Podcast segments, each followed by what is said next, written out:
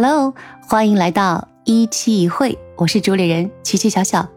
这个乐曲你很熟悉对吗？这个名字我也很喜欢，隐形的翅膀，阴性的翅膀。我知道我一直有双阴性的翅膀，开心的。我今天录制呢是五月三十一号，六月一号呢，据说全市基本上都放开了，私家车也可以开出去了，说明自由进出喽。呃，今天跟大家聊的呢是这样，要质疑一个问题：专业的事儿交给专业的人做，对吗？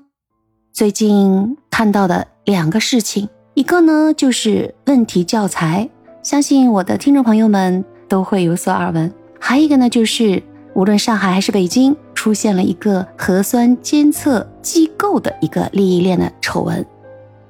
我们先来聊一聊问题教材这个问题是什么，你知道吗？大嘴、歪嘴、眯眯眼儿、肥胖、臃肿。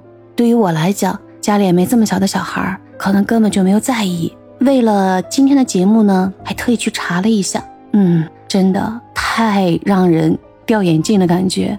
他因为截了很多图片嘛，这些图片上有妈妈给弟弟喂奶，呃，还有就是有些地方呢还暴露男孩女孩的特征，好像有一个图片上有那种小女孩在互相追逐着玩游戏，小女孩的裙子飞扬，她的小短裤都露在外面。那这些擦图的其实还犯了很多的一些常识性的那个低级错误，还有一些是给孩子们。介绍什么生理卫生知识，就把男孩子的那种生理部位呢，就很明确的那种画出来，用一种比较毁三观的方式来展现。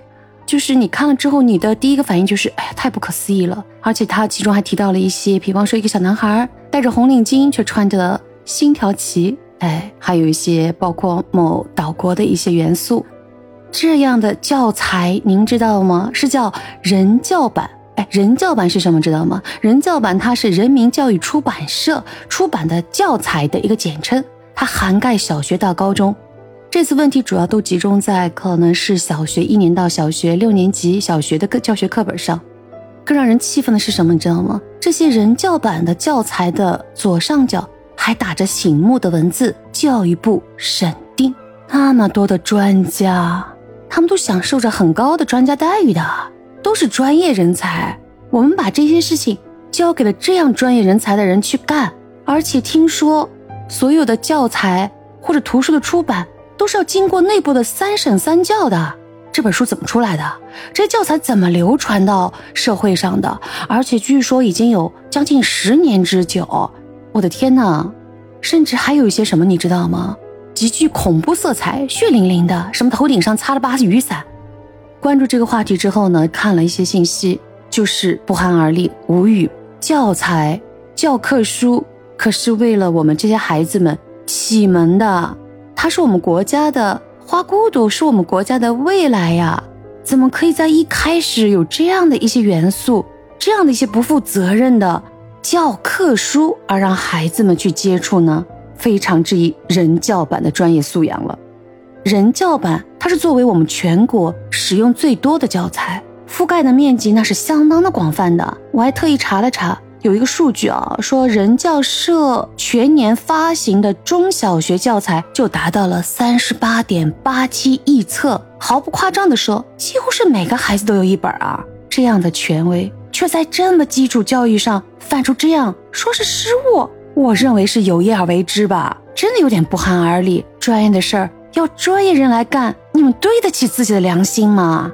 好在好消息就是，终于被我们国家政府重视了，成立了专项的工作组，要进行彻底的调查。据说我们今年二零二二年九月秋季开学，一定会用上新的教材。因为我过去在日本生活工作过，其实我有一段时期还在当地的某中学里。去做了一个他们外聘的一个老师。为了今天这个节目呢，我也去问了下我的日方的朋友们，给我发了一些资料，我也看了一下啊，简单的介绍一下啊，他们的这个教科书小学的其实就是几个字儿：真实、理性，再一个就是传统。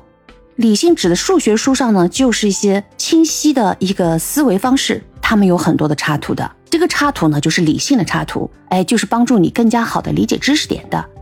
当时在日本工作的时候，有一个地方我也喜欢去，那就是书店，因为他们的一些书，比方说我们要学 Excel。中国那时候的书，哇塞，打开书那就是教科书啊，密密麻麻的全是字，难得有一个那种图表，也是黑不溜秋的，都一样的，就是墨字儿嘛，对吧？就是你看多了，真的容易疲倦哎。但他们出的书呢，就是有很多的色彩，哎，让你赏心悦目，让你还便于理解，深入浅出的感觉。所以当时呢，我就特别喜欢往他们书店里跑。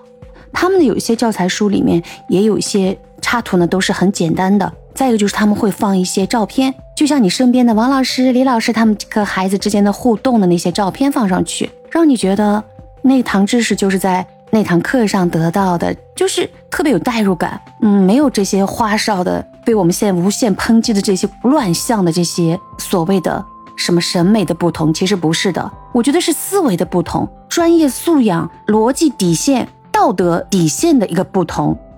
刚才提到他们还有传统，你要知道他们小学里有竹算课的，还有一个就是写汉字课。竹算的日语发音呢叫修脏修脏，其实它还有一个算盘，和我们中国一样，对吧？但它发音完全日式发音，叫索罗邦索罗邦算盘。曾经在我节目里有一个那个老板的夫人，哇，他的算盘打的，他在他的公司里，他经常要合账啊什么的，就拿个小算盘，哇哇，那个小眼镜一戴，掉到鼻梁上啊，掉到鼻尖上应该是啊，滴啦呱啦呱打算盘，哇，我心里默默在想，这算盘是我们中国的。还有就是写字，我曾经碰到的我的上司，还有就是同龄，他们的汉字写的比我漂亮。关于这个写字啊，我有一个很好玩的经历，就是到现在还没忘记。呃，听我节目的，尤其是今年迎春的节目，我有个打日本太鼓的那个节目。嗯，我有段时间是和这些打太鼓的姐姐们和他们在一起，然后在交流的时候，呃，有时候说不清楚的时候，就要把汉字写一写，印象很深。有一次我就写那个汉字去了，然后他们在下面怯怯的在笑我。我扭头问他们：“你们笑什么？”他们说：“你讲卡克君奇奥哟。”他们说你的笔画顺序错了。我的天哪，头上 豆大的汗珠。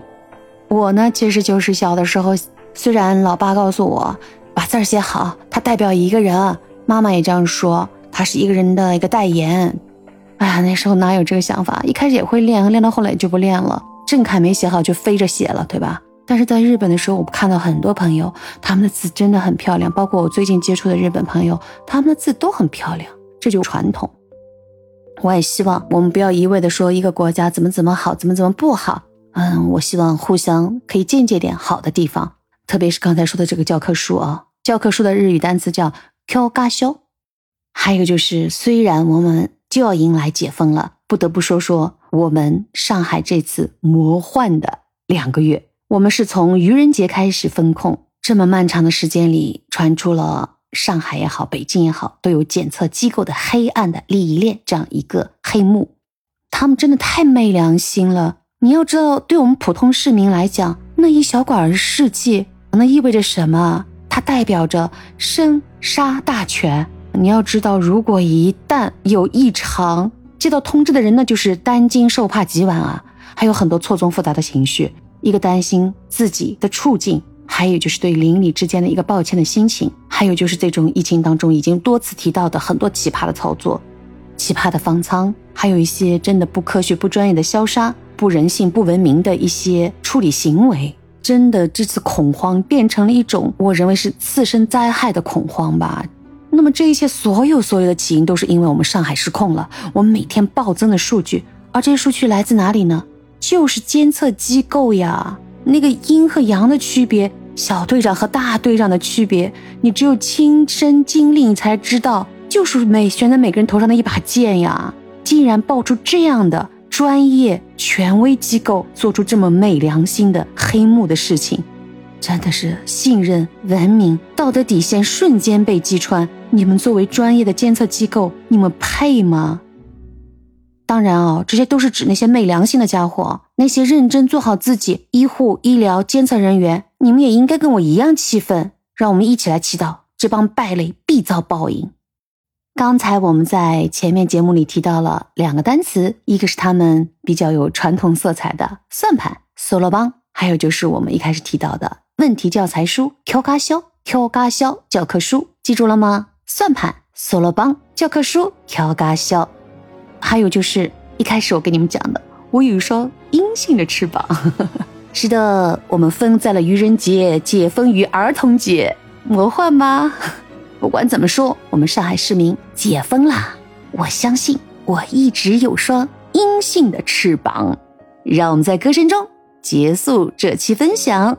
欢迎订阅、点赞、留言哦！每一次都在徘徊孤单中坚强，每一次就算很受伤也不闪泪光。我知道，我一直有双隐形的翅膀，我一直有双阴性的翅膀。下期会。